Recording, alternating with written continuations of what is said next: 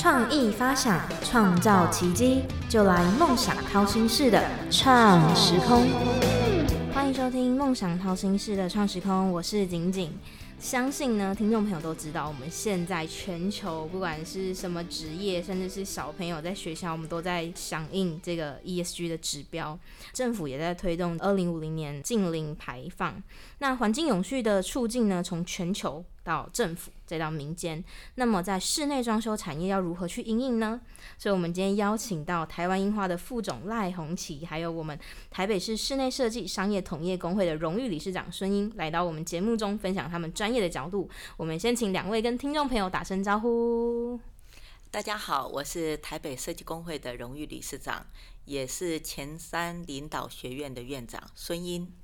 主持人金金你好，还有孙理事长以及我们创时空的听众朋友们，大家好啊！我是台湾樱花经营规划室副总赖红旗，很高兴在空中跟各位见面。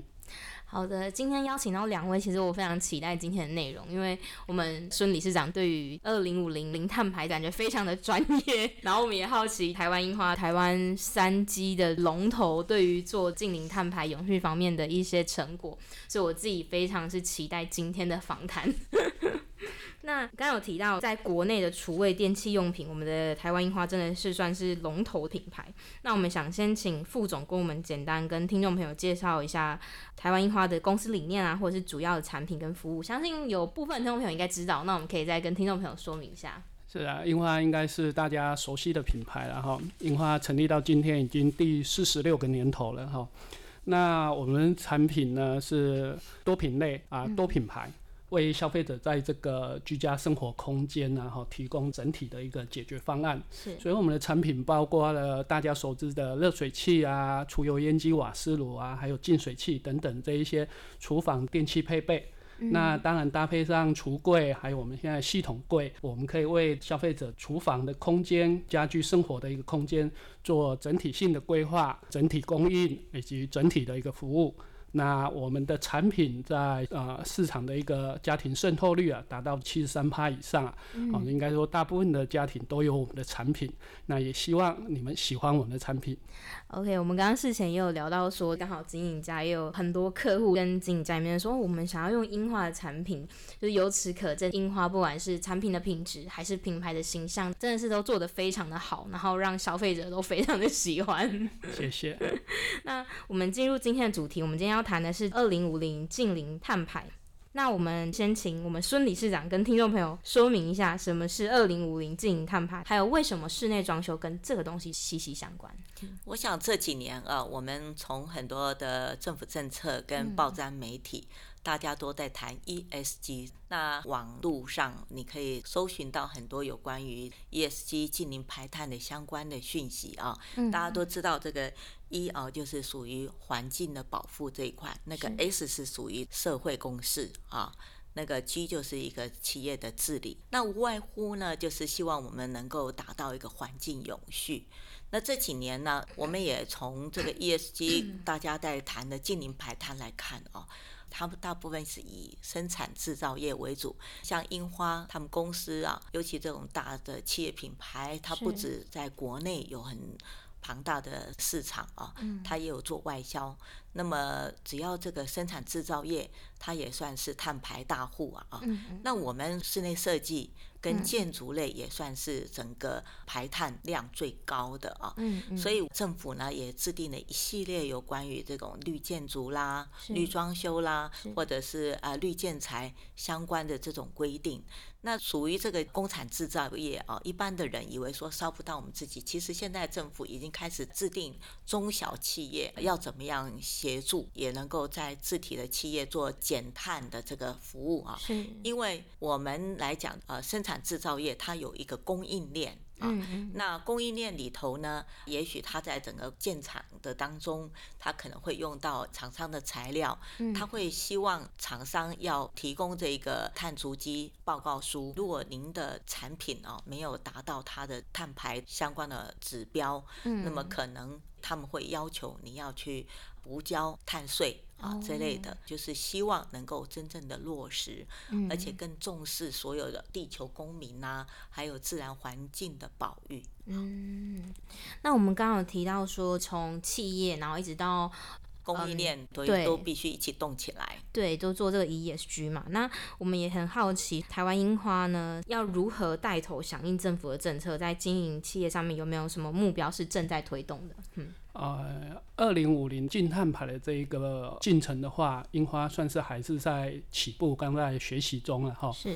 但是在过往，我们其实减少碳排的这个部分，我们也都有一些作为了哈。我归纳一下，樱花过去大概有三个方向来着手，有关于减排的这一个部分的哈。嗯嗯。第一个是有关于永续产品的开发。是。哦，樱花多年前就开始致力于产品能效的提升了，像热水器啦。瓦斯炉啊，这一些都往节能的产品的方向来发展。嗯，那像政府明年在一月一号到四月三十号，会针对消费者购买一级或二级能效的这个瓦斯炉跟热水器产品的话，会提供产品的一个节能补助。嗯，那所以听众朋友啊，如果刚好明年你需要采购这一类的产品，那可以善用这一项补助措施。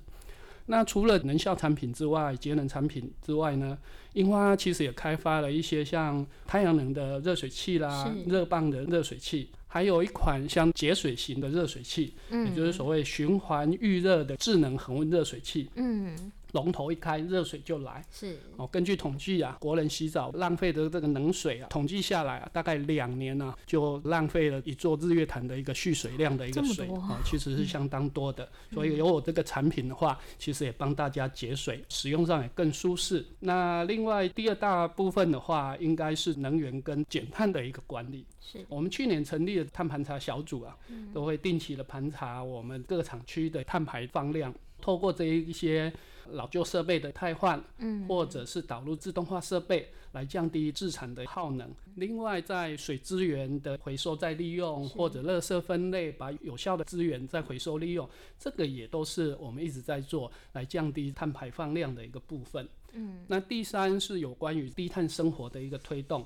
那公司会鼓励同仁呢，啊，出差的时候能够尽量共乘或者搭乘这个大量运输工具。嗯那福委会每年也会去举办有关这个环保减碳的一个相关活动，像植树活动啊、进息活动，这是我们这两年推的活动。嗯。这个是我们目前有做的一个方向了哈。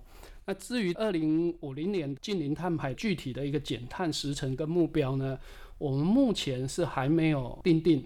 但是我们去年成立碳盘小组之后，已经把这个厂区使用的碳排量已经调查出来了。是，今年我会请顾问来协助碳排量的确认。之后明年会成立永续发展委员会来推动跟制定减碳的目标。嗯相信明年樱花也会有更多更棒的政策在推动这个 ESG 上面。那我们刚刚提到说，在一些小产品上面可能有做到节能或者是节电的设计。那我也想问孙理事长，在为客户做室内设计的时候，会特别挑选说，诶碳排放量较低的产品或建材吗？那你觉得在推广这个过程中，客户的接受度是如何？我想哈，现在除了我们的内政部营建署它所规定的装修，从过去大概百分之三十五的要求绿建材，已经提升到百分之六十五，到未来可能会。达到百分之百哦，当然是希望这样子。那么我们自身作为设计师来讲，我们当然是第一优先。现在其实人工都蛮贵的啊，台湾缺工也很严重。是。那么我们消费者的这种环保意识也都很好啊，所以绿建材的使用在我们装修设计界已经是非常的普遍。这几年除了使用绿建材之外呢，我们也。谈再生能源的应用啊，刚刚我们也听到樱花它的产品上的精进是让我们很佩服啊，所以我们也希望说，哎，在使用这些它的产品，怎么样能够更节能？除了这个厨房啊是我们生活一部分以外呢，啊，家电啦，还有灯具啦、空调啊，这个部分呢，国家。或者地方政府都有相关的补助，鼓励民众用呃 LED 啊节能灯具、空调啦，或者是冰箱啊，它都也有一些补助的政策。我们室内设计师更应该把这个民众有知的权利啊，来分享给大家。嗯嗯。我刚刚听到说从生活中下去入手，我觉得这个是一个很棒的方式，不管是企业还是政府在推动，我觉得。民众很多时候可能需要一点点小小的鼓励，然后大家都会跟着做。那我们刚刚樱花有提到说恒温的热水器，那除了这个产品之外，还是有在服务上有做出什么差异，是让樱花可以成为我们大家耳熟能详的品牌？嗯，公司的一个经营理念是创新、品质、服务。哦，那研发资源的投入，我想我们在我们这个业界里面就算投入最多的一个企业了哈。所以产品的不断创新，这是我们该努力的。嗯，那我们跟同业最大的一个差异啊，我想就是在服务的部分。是，我们服务人员呢，三百六十五天二十四小时的一个服务啊。哈。那现阶段我们其实有推出所谓的五大永久服务啊，像永久的免费换油网啊，免费热水器检查、水质健检，还有厨房健检跟居家空间的一个检查，这都是我们的服务部分。嗯，那现在更用智慧科技啊。推出了扫码一键登录的服务，嗯。也就是说我们在产品上面我们有 QR code，嗯。啊，消费者只要拿着你的手机一扫码就可以登录变为我的会员，嗯。那我们就可以帮你做服务。啊，比如说你需要有网可以直接在 Line 上面就告诉我，嗯。啊，或者我们会通知你定期要换滤芯啊，啊，如果你是这个新购的房子，或者是像孙理事长就帮你设计规划的新的一个厨房的时候，里面可能好几个是我们的产品，你只要扫其中一个，其他的都同步都登录了，相当的一个方便。嗯，我想这个我们跟其他的同业更不一样的地方，也让我们会跟设计师的一些好朋友能够更成为策略的一个伙伴，合作的一个伙伴。我觉得就像刚刚两位讲的，其实因为我们现在科技一直不断的进步，所以不管是智能的家具，还是刚刚这个 QR code 的发明，都让我们的生活是更加便利。那我也想问苏理事长说，为什么您会想用樱花的产品？跟其他厂商比起来，您会怎么推荐樱花？樱花在国内厨具界，它的所有的产品做得非常的全方位，是，所以樱花的产品让我们使用上我没有后顾之忧。嗯，最主要是。它的服务系统做得很好，而且它服务人员的教育训练也非常好啊，都可以立刻为我们的客户解决，那就免除于我们设计者的一个困扰。譬如我之前设计一个老人住宅，我们最怕老人就是你得下修水哦，下下都别去关，嗯，每次回家那个水壶都黑掉啊。但樱花它就可以自动的安全控制，安全炉啊，所以我在这个地方啊，我就是鼓励。那另外呢，我之前去参观他们公司，它也可以做到非常自动化。比如说，他们有一个抽油烟机是升降的，因为我们有时候是很讨厌看到那个很丑的抽油烟机啊，里头有一些油烟啊什么，它有升降的哦，哦，或者是说，哎，你可能希望哈它的效能更好，它可以把那个高度微调，让它的吸力更强。嗯，哎，这好像是在帮你。推销你的产品，但是最近我不晓得有没有更新的东西。确实，刚刚讲的升降油机啊，因为隐藏式的油机然后它的吸力比较不足，所以我们这两年开发出了这个升降款的油机。你需要使用的时候，它降下来可以吸烟，那你使用完收回去了看不到，这个在设计上也会觉得更美观。哦，那另外它还有功能，就是挥手的功能，我只要一挥，你都不用去触摸按键，一挥它就自动吸，有感应的，有感应到又启动吸力。你需要更大，再一挥，它可能吸力就更大。你再一挥，可能就关掉了，这个相当的一个便利。还有一款的油烟机啊，是智能联动的，是它自动侦测你使用火力的大小，来决定它吸力的大小，哎，相当的一个便利。哦，这个还算新哦，我还没看过。对，而且这也很棒，就是说。假设我今天火没开这么大，它的吸力帮你控制，也是节能的一种表现。是对，我觉得真的很创新，然后又符合节能这条道路上。是是。那刚刚提到说樱花有这么多不同的产品嘛？那樱花会不会在响应这个政府的政策的时候，跟企业获利会有一些冲突，或者是说哪些产品是假设消费者的接受度不高，那在推动这个绿色营运上面会不会有什么困难？确实，目前最要做到这一些减少碳排的这一个方面的话，确实成本上是会增加上来的啦。但是我觉得，为了避免整个全球的一个暖化减碳，是生活在这个星球上的每一个公民应该要做的一个义务吧，哈。是。而且是大家得共同承担的责任啊。但是如果像刚刚我前面所提的，在产品上材质的一个设计上去做一些改变，用一些更环保的一个材质，或者是在制成改变、缩短制程，让你的使用的能源减少，这样也不见得会增加成本啦。嗯，好，所以我觉得在减碳的过程中，或者这个议题中有很多可以思考的方向可以去做。樱花董事会呢，在 ESG 的议题上是相当支持的一个部分呢，所以公司的这些推动小组在推动这方面的一个事项上，我想就有很大的一个帮助了啊。但是我要提的就是说，毕竟减碳这个议题啊很大，牵涉的一个范围也很大，它包含了整个供应链哦，不是像我只是做终端做产品的，我这一个可以完全做到的。所以这个我觉得需要整个产业一起动起来。是啊，比较建议啊，政府的资源啊，能够给到各个工会，让有工会去带动工会里面的成员一起动起来。我觉得这样整个减碳的效果会是更好更大的。其实政府也一直在做这一方面的一个政策啊推动啊啊。那我们刚刚在讲，其实作为一个室内设计师，我们是一个美学的实践者，同时也是一个。呃，优良产品的推荐者啊，那么我在这边也来谈，就是说近零排放，嗯，啊，人人有责，嗯。啊，那企业动起来，它的供应链动起来，我们整个产业界都一起啊来做教育训练，那么我相信消费者他就可以选到又好又让他的生活更便利的产品。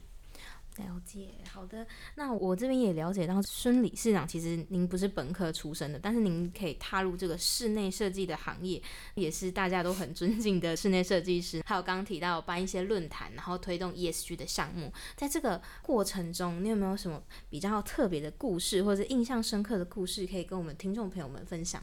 哎，谈跨界跨域哈，因为我是从广告设计啊，嗯转到室内设计。到这几年啊，我们也涉猎一些建筑的设计，还有产品类的东西啊。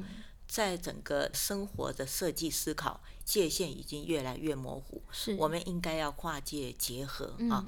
所以呃，我反而看到未来要更有竞争力的人哦，或者企业，它是要有很大的包容力的啊啊，所以也没有什么呃本科系或。非本科系啊，那我也从事这个行业三十几年了。当年我接任设计工会理事长的时候，我一直觉得台湾的设计能量是够的，但是呢。大家都各做各的，可能是台湾是以中小企业为基础的一个岛国啊的这种概念，嗯，但是我们现在所有的呃，不管是民众啊，各行各业，几乎都是跨国啊在发展了啊，那我们的竞争力是在全球，嗯，所以我就开始跟我的。啊，团队伙伴说，我们应该来办个国际论坛。嗯，我们要邀请国际大师。嗯，但是当时我提出这个时候，人家觉得神经病，你一个产业工会啊，要办一些什么学术的啊，做这些干嘛呢？你就执行政府的政策就好了。但是我觉得说，今天我不做啊，明天我就会后悔。嗯，那我不断的啊，去说服我所有的伙伴，我们工会的成。成员啊，李监事也说服我的支持者，就是厂商们啊。那么，当然，因为要办一个活动，是必须要 sponsor。嗯，那这一块是比较辛苦。樱花也是我募款对象，对不对？未来还有很多需要贵公司支持了啊！那当时呢，也有很多的企业啊，比如说呃，日立、松下啊，青叶油漆、得力呀，哈，冠军瓷砖，我们本土的，还有更多的呃企业，他都看到了我们是真的。很认真想要为台湾这个产业做一些事情，那他们出钱还有出力哦，他们还投注人力，给我们很大的支持。所以我觉得愿有多大力就有多大，现在我也在台北市商业会跟全国商业总会这边，因为商业会跟呃专属的设计产业又不太一样，它是各行各业，所以我在商业会也办了一个未来论坛，就是希望说让我们台湾的产业界看到。Next 就是下一个时代应该是什么？让我们在这个产业的转型哦，能够更加加快。嗯那在这个推动的过程当中，我觉得政府的力量应该要进来。嗯，但是推动了很多年，真的蛮辛苦，因为政府有他自己的既定的行程啊。但是我们工会系统在为我们的产业做一些事情。政府它的资源哦，不见得能够给的很够，嗯，所以我们要靠很多的民间的企业的力量哦，来执行一些事情，真的是蛮辛苦的。ESG 这一块也是哦，我在三年前卸任台北工会的时候，一个因缘机会去接触到 ESG，那现在其实你从网络上也可以看到很多 ESG 啦，或近零排碳的政策啦，或你应该怎么做。你可以很容易的去得到相关知识。那你如果真的是要去好好的研习，拿一些 license，政府啦。比如说工研院啦，或者能源委员会，或者台北市政府，它也成立一个知识学院，开始除了在做数位转型这一块，嗯，啊，有关于永续的这种人才的培育，他们也都有开放一些免费的名额给民众，只是我们大家不知道。所以那一天我跟跟茶发局局长反映，就是说。你们好像做了好多事情，但是好像偷偷的做啊。他说：“哎，对，我也觉得我们好像宣传不够啊。就 是作为二零二四年的一个啊重点啊，应该要宣导，让民众知道啊，政府为你做了些什么。”嗯。好的，那最后呢，我也想要请两位职场的前辈呢，给我们这个刚出社会的新鲜人呢一些鼓励。相信也有很多新鲜人在工作上面遇到一些挫折，那您会怎么样鼓励他们，然后让他们继续为自己的工作、为自己的未来，然后也为我们迈向 ESG 的未来有这个动力继续努力？嗯。好啊，我我觉得现在年轻人哈，我鼓励啊，其实要为自己设一个长远的一个目标，是分阶段来执行完成。只要你坚持下去，都有机会去达成的。嗯，好，那但是在这过程中遇到一些挫折是难免的。嗯，人生难免都会有挫折。嗯，我这一路走来，大大小小的挫折也不少。嗯，但是当我遇到挫折的时候，我常常会告诉我自己，嗯，挫折只是一时的。嗯，啊，而且有时候这个挫折的时候刚好。你可以重新盘点一下自己，到底缺了什么，自己还缺了什么，可以去补强自己，让自己更成长。是。那如何解决挫折的这个低潮期呢？我两个建议啊，一个是你可以多多运动，或者找你有兴趣的事来做。其实透过运动，让你的身心舒展开来，你会觉得更舒服。那另外一块就是找你的家人或朋友聊聊，聊聊你自己心事。嗯，哦，毕竟窝在家里，你不找人聊，其实你就越过得越苦闷。嗯，哦，可是当你愿意踏出这一步的时候，我相信你很快可以在这个密林中找到那一道光。嗯，走出这个阴霾。好，这个是我给各位朋友的一个建议。谢谢副总。那我们孙理事长，我觉得。现在的年轻人哈，嗯，因为资讯的发达，他收到的知识比我们过去啊都要快速，也更多。嗯，那更多，他每一个人都会去筛选自己要什么啊。嗯，但是呢，有一点就是我我这边的建议啊，你必须要了解时事，嗯，好，了解国际的趋势，不管你学什么，你要。更宽广的去学习一些知识。刚刚主持人在提到的 ESG 好了，我也问过很多在校学生，其实老师已经谈了很多次了，嗯，但是有一些啊，嗯，好像愣在那边，你，在列列工赏啊，嗯嗯，那我就觉得心很痛，我觉得说，那你上课在干嘛啊？我们手机几乎是不离手的，嗯，但是你的手机上的资讯实在是很多，因为我怕现在听说白内障的年龄下降嘛，对，那现在有很多 pockets 啊，像我们今天来录，听说是空中的声音嘛，好听的声音啊，那么你也可以用听的，至少你还可以手上做做事情啊，就是多听一些新的知识啊，就真的要靠自己。你多看、多听、多参与，走出去啊，去听听别人讲的话，这也是很重要。人家说你要与时俱进，嗯，那我觉得没有走不出的路，就是看你准备好了没有。嗯，所以你今天有了这样子的尝试知识，那么你的未来你要去做一些跨领域的事情，你比别人更有竞争力。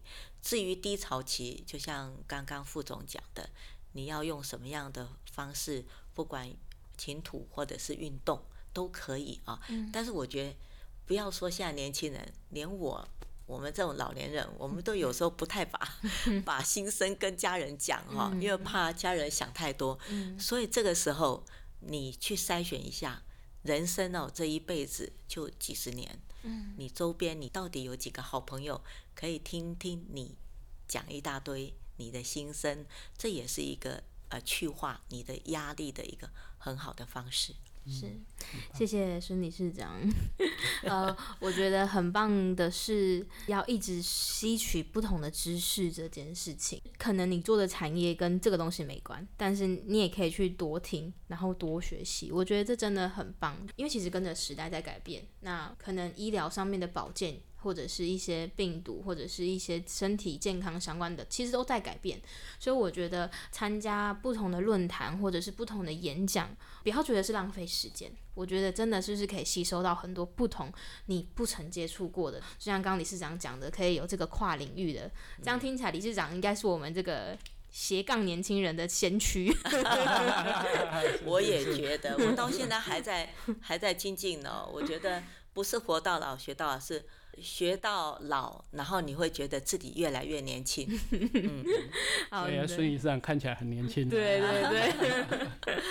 那我们节目的最后呢，理事长有没有想要宣传说，哎、最近有办什么论坛或者是工会有什么活动？然后包括呃，我们樱花这边有没有什么活动想要做宣传的？嗯我想哈，现在是岁末啊，嗯呃，不管地方或者是这个各个产业，都有非常多的活动啊，嗯包括你喜欢文化、音乐嗯啊，或者是这种跨年的这个活动啊。